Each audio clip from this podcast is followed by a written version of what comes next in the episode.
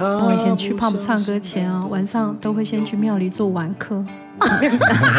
到庙，你是很跳痛。那时候不是，那时候是那时候是就是一般的民间信仰道教，然后到庙里做晚课，做做晚课心安理得。可是晚上到了 pub 还是拿酒，还是拿酒，没有任何事情可以，就是填补里面那个大黑洞，像一个无底的深渊一样。强，背负越重的责任。最后一里路，让我们一起完成。超人医师加油站，大家一起来说赞，加白加白。我是柴油小姐阿南，我是 Galacticus 黑妞，我是南回小公主 阿来。公主你好，阿 姨。阿姨哇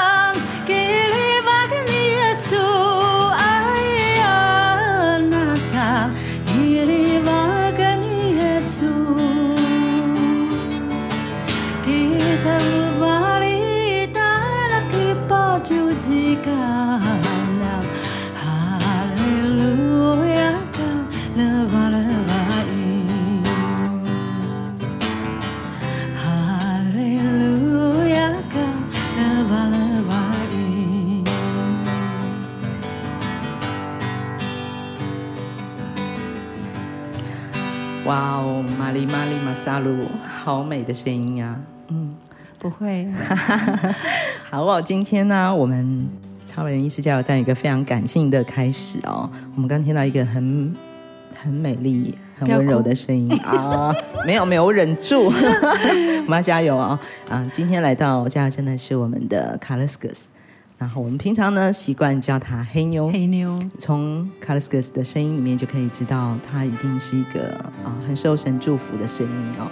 因为从他的声音里面会一直听到很多很多温暖的、有爱的感受。不过我们今天呢，就让 Calliscus 来谈一下，曾经叫做黑妞的他，跟现在叫做 Calliscus 的自己，有什么样不一样的故事？嗯、哇，好长的一段路哦，但是。变成从黑妞到 Galacticus 是一个很感恩的过程，嗯、但是感恩之前一定要很愤怒。谁没有过去愤怒的时候，对不对？黑妞，你是哪里的人？我是台东县达仁乡台板部落。那台板部落呢，就是我们徐乔斌医师土坂部落的隔壁，对，山隔壁哦。嗯、然后是在这个部落的孩子，台湾族的孩子。所以你从小就在部落里长大吗？哦，并没有。哦、OK，那你是在哪里成长的？呃，我的成长过程是蛮辛苦的，就是因为我在我出生的那一年，我的爸妈刚好在那一年同时过世。哦，oh, 对，相隔、嗯、他们两个人，我出生半年，我爸就走了，肝癌，不烟不酒，但是他还是肝癌过世。嗯，然后我妈妈再隔三个月，跟我阿公他们那时候，你知道那个时候的南回山上很多的山头都在种那个椴木香菇。嗯嗯，对，对，他就招了一大批的工人，然后呃租了一台卡车就上山去要那个三四月刚啊那个你节气刚好是下雨很多的时候要去翻木头。嗯嗯嗯。然后呢，就摔到山谷，然后离医院又很远嘛，就失血过多，嗯、所以那一次走了蛮多人，是部落的一个大事。嗯，对。然后，所以我在同一年就爸妈就都走了，所以那时候我的姑妈啊，她是一个助产师。嗯，好，她在天主教呃帮很多教会里做事，她就说。她就跟我的阿妈讲说，跟我夫妇说，哎，你可以把这个孩子，因为还要喝奶嘛。当时部落环境都很不好，所以怎么可能有多一个奶让你喝？嗯，所以各家都很辛苦，所以是阿妈就先把我送到那个实修女在上午的天主堂。我是她的第一个孩子，她二十三五岁那个年纪就来台湾，我是她第一个孩子。你是说天琪？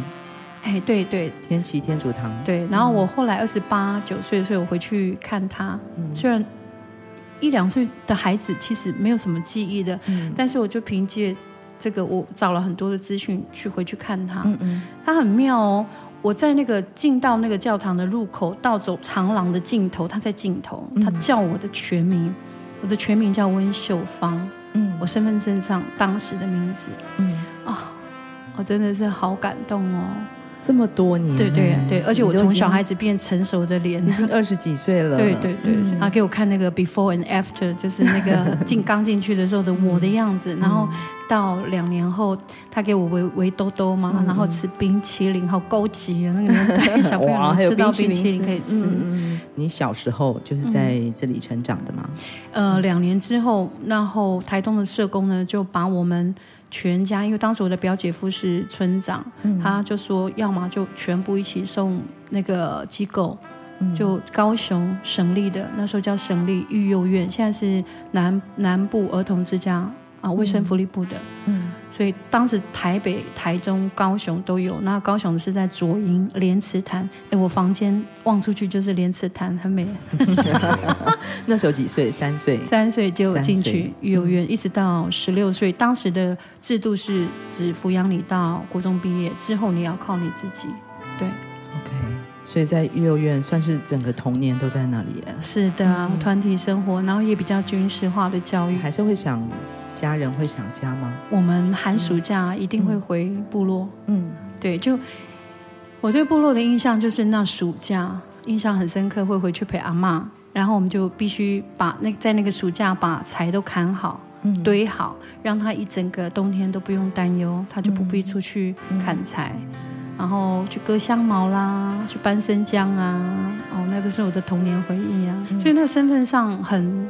拉扯啊！嗯，我是谁？我我到回到部落，部落里的小朋友都说你你不一样，你很奇怪，对你你平常没有会讲母语，嗯、对。然后回到高雄，你就长得很特别，你跟人家又不一样。然后每一次从部落回去都是有悲哀的，就是那个被蚊子叮的啊，脚是红豆冰啊，头湿啊。所以我小一一开学就是剃光头啊。哎呦，哎呀，那个那那当然那个年代的环境就是这样。然后每次一回去那个。闽南的那些护理阿姨就说啊，你还喂啊，那一下哦啊，对啊，嗯、还认为我大哥就是没有洗澡，没有洗干净啊，啊，那个天生的肤色怎么洗刷都刷不掉嘛，嗯，对，就是会有一些这样的，两边都不是，一直听到这种，对呀、啊，对啊，你没有洗干净，对啊，你就走脏脏的。没有，我们台阳台东太阳比较大嘛，可是不了解啊，嗯嗯，就会认为你没有洗干净这样，嗯嗯嗯，嗯，所以在你小时候，其实你的同侪、你的同学，我是班上唯一的原住民，哇，对，那真的考考一百分要叫你重考，不相信，不相信你可以考一百分，这是什么？哎、有同学钱掉了，你偷的，这样，哎，哇，从小就是这样的，那个年代真的是这样，哎。原来可以感受，对不对？对，我也是。你冈山又很偏僻。没有，我是桥头。桥哦，那更偏僻，一定是你偷的，没有。真的，那那个年代很很很容易。可是那时候那么小，怎么办呢？你你怎么过得去呢？这些心情就压，嗯，有人里面压，嗯，没有人能够帮你说话吗？没有，就是从小压的嘛，就是排挤啊、标签啊、歧视啊各方面，然后情绪都没有一个正当的。抒发，嗯，对，然后就封闭自己。回到家里也不会，也就是寒暑假回到家里碰到阿妈也不会说，我不会讲母语啊。对，哇，对，然后他，因为他受刺激嘛，因为一下子走了女婿啊、女儿啊、先生，所以他有一段很严重的酗酒。我常我常常跟我姐姐他们晚上去找我的阿妈，看他醉在哪里。哇，要把他带回家。对，然后他一醉了，嗯、那个嘴巴就是很像刀一样。嗯，对啊，所以常常叫我们滚啊、走啊。嗯、我常常小时候有一个剧情，就是从我家流浪到第二家的转角，在那哭。嗯，那是我印象最深刻，因为阿妈就生气酒醉，可能就讲了一些很难听的话。可是他同时又是我第一个感受到爱的人。所以很很矛盾，很矛盾。我我也有几个场景一直忘不了，就是比如说晚上他去串门子，他带我，然后回家的时候他就把我夹在他的腋下，很怕我跌倒干什么的。然后那时候当时顶东客运，然后那时候旧路的时候是在太马里那边有一个大弯处，一个三路的大弯处，整个车都这样斜晃，他也是用他全力将我紧紧的抱住我，一直记得这个温度，这个力量。嗯，就是好完完整整的被呵护的那个爱，对，对，所以回到部落的家，看到自己的家人没有办法诉说在育幼院时候的那些不公平的待遇，嗯嗯，嗯。然后在学校也是压抑着。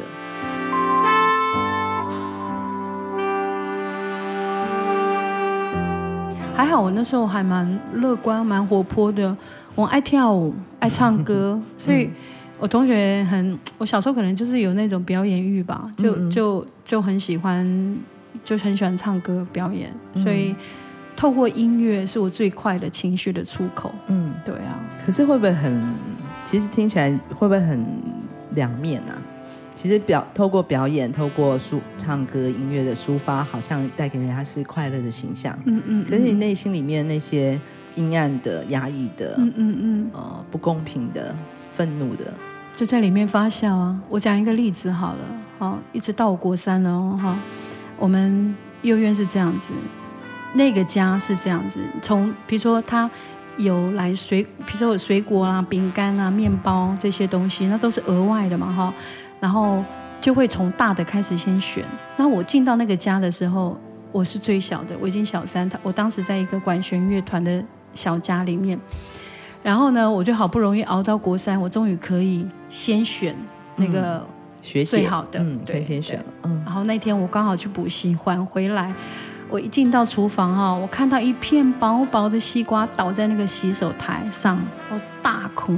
那个从小的委屈啊，就觉得好不容易我可以熬到三年级，我可以先选大块一点的啦，好一点的。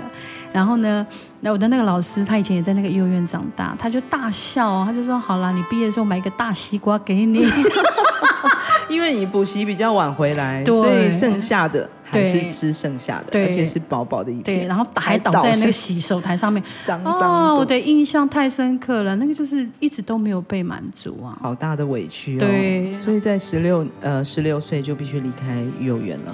对，然后我就考上国立的学校，嗯。嘉义农专，所以我就我就去，哎，先提一下嘛，那个我的学长是徐超斌医生，哎，什么什么什么时候的学长？啊，国中的时候，国中时候，哦。我大哥叫温彬，然后他叫徐超斌，他们两个人在学校很有名，一个是体育，然后一个是那个呃功课。徐超斌医生是功课很好，所以常常听到他的名字啊，还有听到我大哥的名字。左营国中？左营国中，然后就在我们幼儿园旁边的旁边，很妙啊！那时候我就看到他了。哦，你对对对，有他三年级，我一年级，你说他国三的时候，你国一，国一。哇，那那时候的那个我们的超人医师是什么样子？他很爱跟我找我大哥两个一起去把妹。耶好，尽量尽量爆料爆料。哎，超人医师国三的时候就已经会对，把妹啊、不过。知道他功课真的很好，嗯嗯嗯对，然后也觉得哎，怎么会在外县市看到跟自己一样的人，觉得蛮惊奇的。他有一个傲气，嗯一个骨，不会讲天生的就是骄傲自信。对对对对，他就是超级自信的。嗯嗯然后我大哥也很喜欢跟他在一起，嗯嗯，因为那个年纪青少年，他们也不想要妹妹他们跟在旁边，是哦。对啊，碍手碍脚的。那你有他们有他们的计划，哎，他要去打猎，城市猎人。城市猎人，呃大猎记，大猎记。可是那时候你心里有默默的觉得，嗯，这个哥哥一点都没有没有心只是动觉得他功课很好而已。自己的家乡的哥哥，嗯。然后他呈现出来是一个很阳光、很骄傲的样子。是嗯。自信，嗯，所以你你也不错啊，所以你考上了这个嘉义农专农专嘛哦然后就到了嘉义念书了。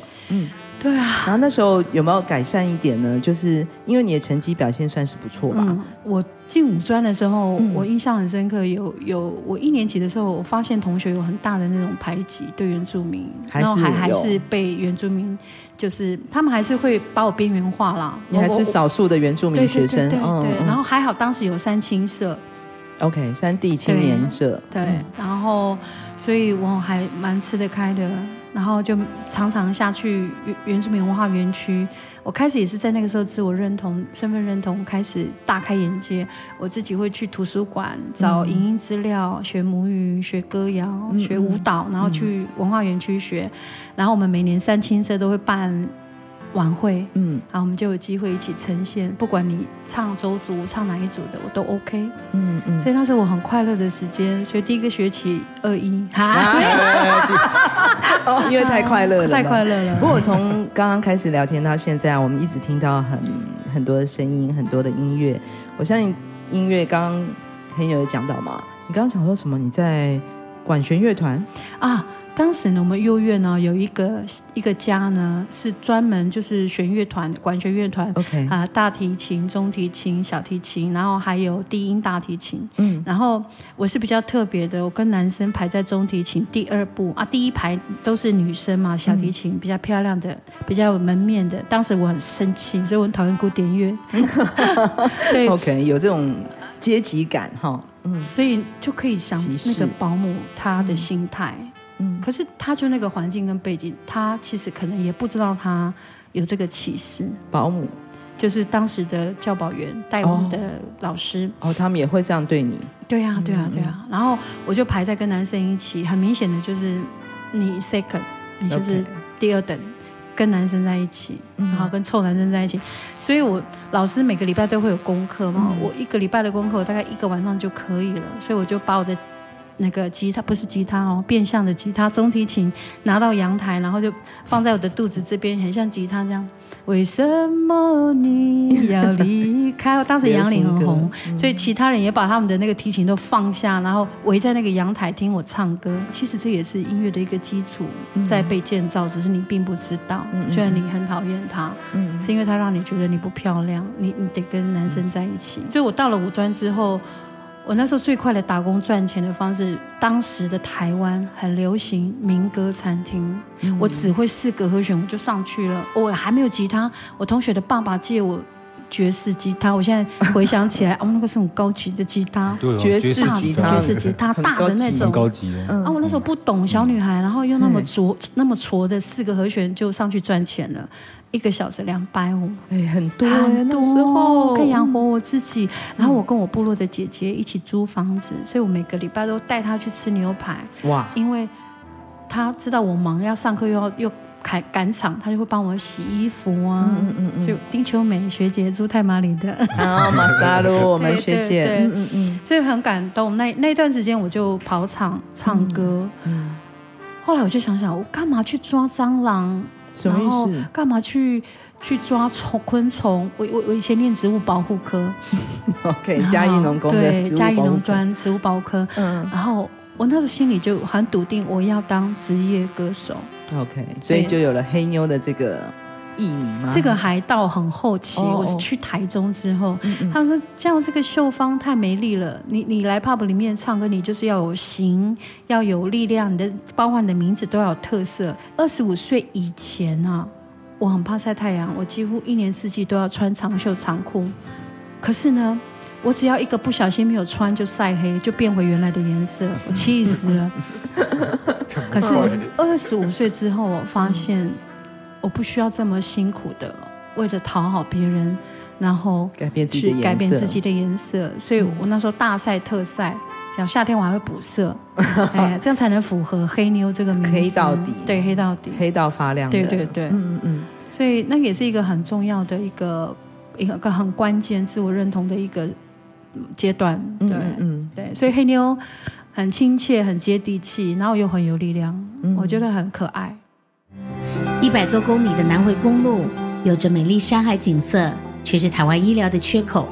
许超斌医师默默在台东服务二十年，希望可以将医疗照护及时送到病人身边，生命就有了活下去的机会。我是钟欣凌，请支持南回医疗照护服务线上捐款，请上南回基金会网站捐款专线零八九二三五九二零，帮忙急需被照顾的长辈。驻唱以来啊，嗯、就是我唱过，呃，最一开始唱民歌嘛，嗯，然后也唱过西餐厅。然后有一次，帮他去流浪环台，骑到嘉义来找我，嗯，然后他就去西餐厅，我刚好在那边唱歌。然后因为他晚上睡我家嘛，嗯，然后啊那种那种地方西餐厅，你就是要符合当时大家想要的歌曲，所以我什么歌都唱过。我就下台啊，他就说你干嘛刚才那边转音这样啊？然后我就说，我，我心里想说啊，就很自然唱到那里我就转音了啊，嗯、我就也不知道在生气什么。嗯，这个故事哦，稍微讲一下哦。其实把奈，我们讲啊，我们的好朋友巴奈库睡。他会讲这句话，真的非常像巴奈的语气哦，就是他，对，就是你为什么那时候要转音？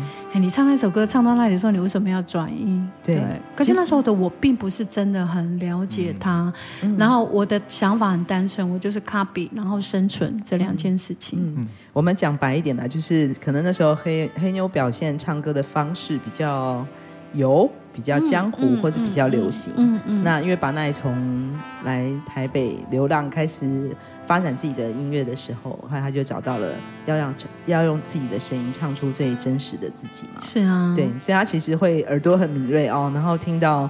我们的黑妞 姐妹的声音干嘛那么滑滑溜溜的转来转去？对对对对对对对，干嘛？对对对对，他其他的意思其实是这样，就是不要讨好别人。对对，然后那时候其实我我还不太懂，但我只记得有一次去台北，我去他那边，他带我去听一些音乐，我都是我大开眼界，我都没听过那种所谓的摇滚乐啦。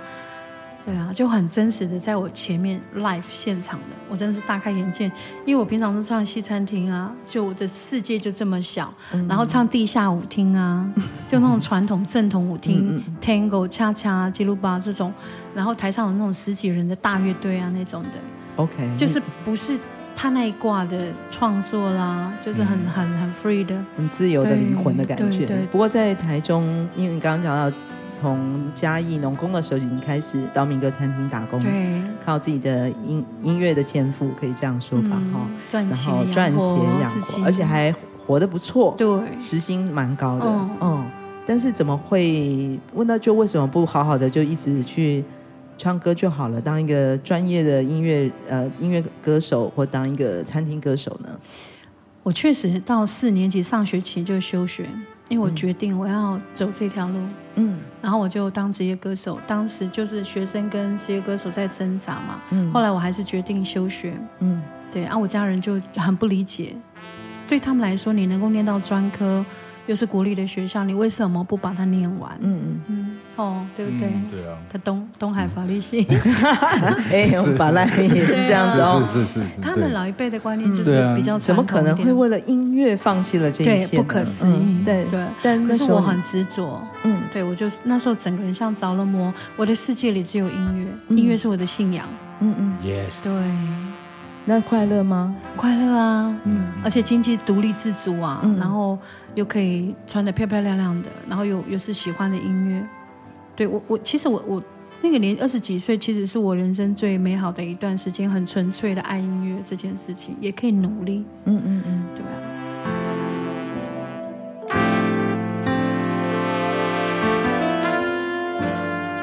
后来唱唱唱，就生态转型，要唱 pop，嗯。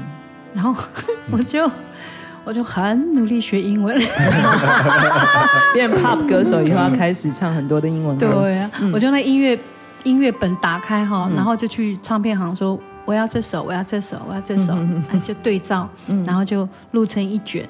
嗯、啊，有时候甚至买谱嘛，然后就当时流什么流行什么就硬要练硬干就对了。嗯嗯，然后英文字又认识没有几个，还包括你的唱腔，嗯。有一次我印象最深刻，我二哥哦，他们很开心来台新营看我。那时候我在一家西餐厅唱歌，我想说练了好久，终于要唱了。嗯、我就唱完，我就很骄傲的走下台啊，唱了那首英文歌就下台啊，然后我哥哥就站起来就拍手，嗯、哇，你刚才那首泰语歌唱的真好啊！泰语歌，殊不知，对，殊不知我唱的是一首英文歌，嗯、还有那种呃。一首歌，西洋歌曲里面要转三个调，可是我那个琴手他只会 A 段，他没办法转其他的调，嗯、所以我们就一直在 A 段唱，然后飞了，慢慢的渐渐小，对，慢慢渐小声，嗯嗯、呃，然后我想说怎么办，然后就自己创造环境，每天看那个 Discovery，然后就念，不管他念什么，我就念啊，我只要发音好，嗯嗯嗯，然后后来练练练练到我听歌直接这样听写，这样哎，大概可以知道什么。对，然后练那个发音，嗯，嗯，所以练到后来，我的听众大部分哦，三分之一是老外，他们也以为我是外国人，自己可以创造环境，那是我一个很重要的成功经验，对我的帮助很大。嗯嗯嗯嗯、那啊，原住民本来就是口传的嘛，一句一句教。然后当时我其实我也是一句一句练，那个唱腔共鸣位置都不一样，还有这个技巧那个技巧。哇，每天都在练这个。不过在这段阶段，这个阶段大概有多久啊？嗯，变成 pop 歌手，歌手只有十年。我前我十八岁开始驻唱，那是一个很重要的一场学校的歌唱比赛，嗯、那是我人生第一个冠，第一个第一名冠军。可是那个冠军给我的意义，不是我得第一名这件事情，是我第一次知道我很漂亮，我很有价值。嗯，OK，嗯，以前可能都不知道啊，原来我会唱歌是这么。骄傲的一件事情，我是很棒的，我是有价值的。就、嗯、那个第一名对我来说很重要。嗯，就那次上台之后，我就再也没下过台了。嗯，用黑妞这个名字在台中 pub 唱了将近快十年，二十八到三十八。嗯，对我最爱的音乐也同等，到后期也同等一把刀，也把我杀死了。嗯、对，所以我最后离开台中，除了我离婚之外啊、哦。那个那个带来的伤痛，那时候吃了很多身心科的药，可是我觉得这样的生活并不是我想要的。就在有一天，我在 pub 的门口，我朋友跟我说，我昨天晚上在 pub 门口对着天空大喊说：“老天爷呀，把我的灵魂还给我！”他看到你前一天晚上喝醉了，我主要是听到这句话，我整个人非常的。我就是一个觉醒，我不要再这样过生活，我不要这样每天喝酒，这样行尸走肉，这样离婚，然后被遗弃，就打到我小时候被在母腹当中的遗弃，然后从小这样成长的过程的不容易，嗯，所以那个离婚对我来说是再一次把我这个人就是否定我，然后我是不 OK 的，你是被被人家不要的，因为是我的先生提出离婚这件事情，他说他不适合婚姻，嗯，对。啊，两个两个不成熟的人，伤口会吸引伤口。我后来才理解，嗯、我为什么会吸引到这样的人，为什么我的感情会这样子？嗯，因为里面不健康嘛。嗯、所以那时候我就决定，我要离开台中，离开我所认识的所有一切。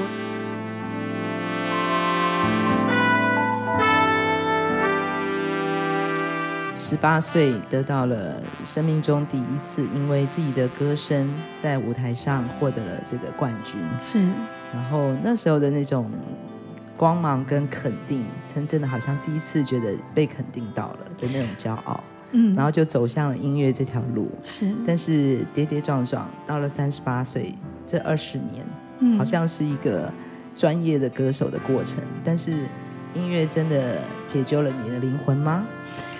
啊，好像，好像在那一天晚上，你的朋友听到你对上帝的呐喊，嗯嗯，所以三十八岁有了一个不同的选择。那我以前去 pub 唱歌前啊，晚上都会先去庙里做晚课，到庙，你是基督？很跳痛，那时候不是，那时候是。那时候是就是一般的民间信仰道教。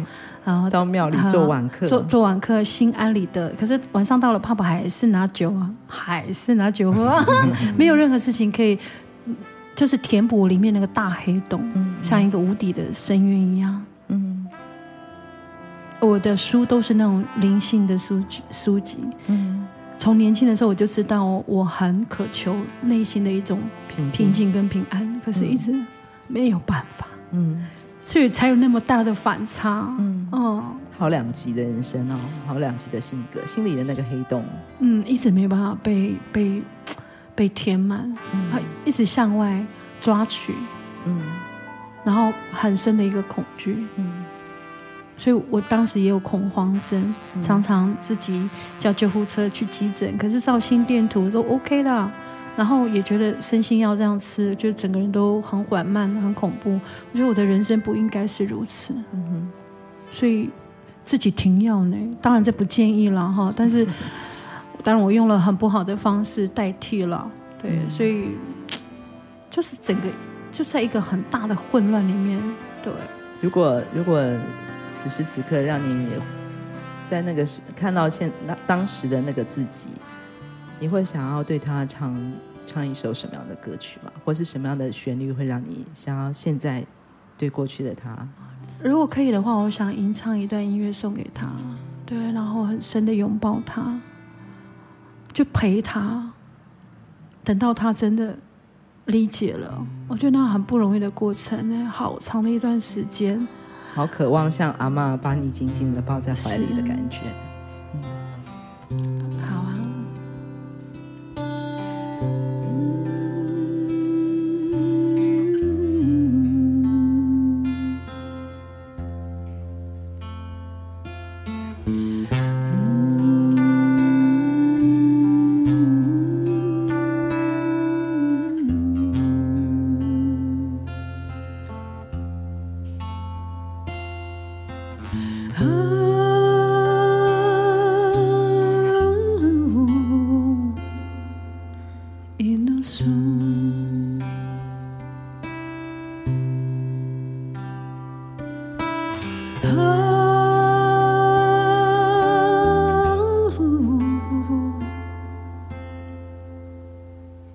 innocent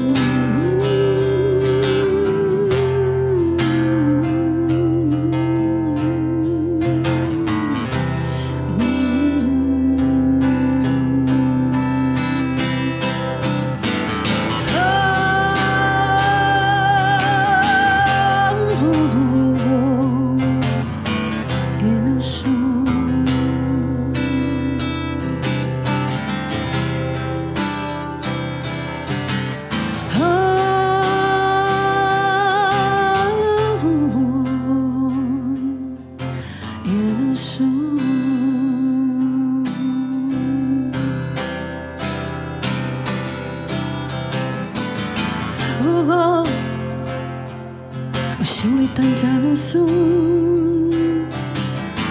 如果我心里但加了锁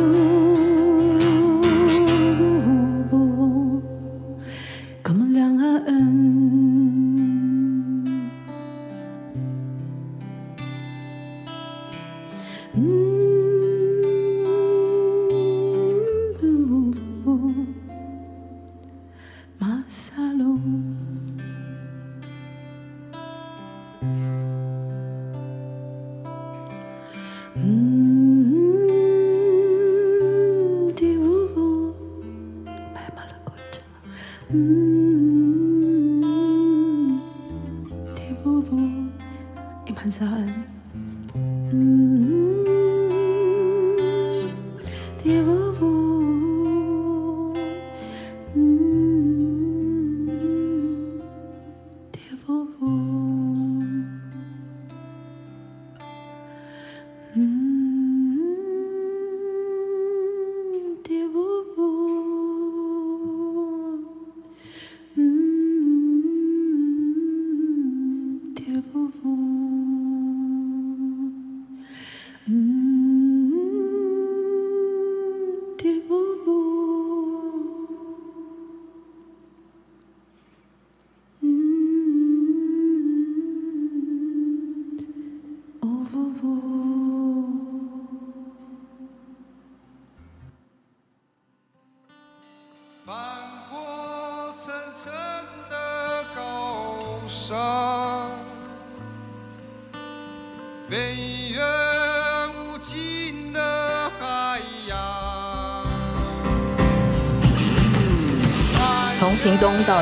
这条南回公路上，有一间超人医师加油站，二十四小时不打烊。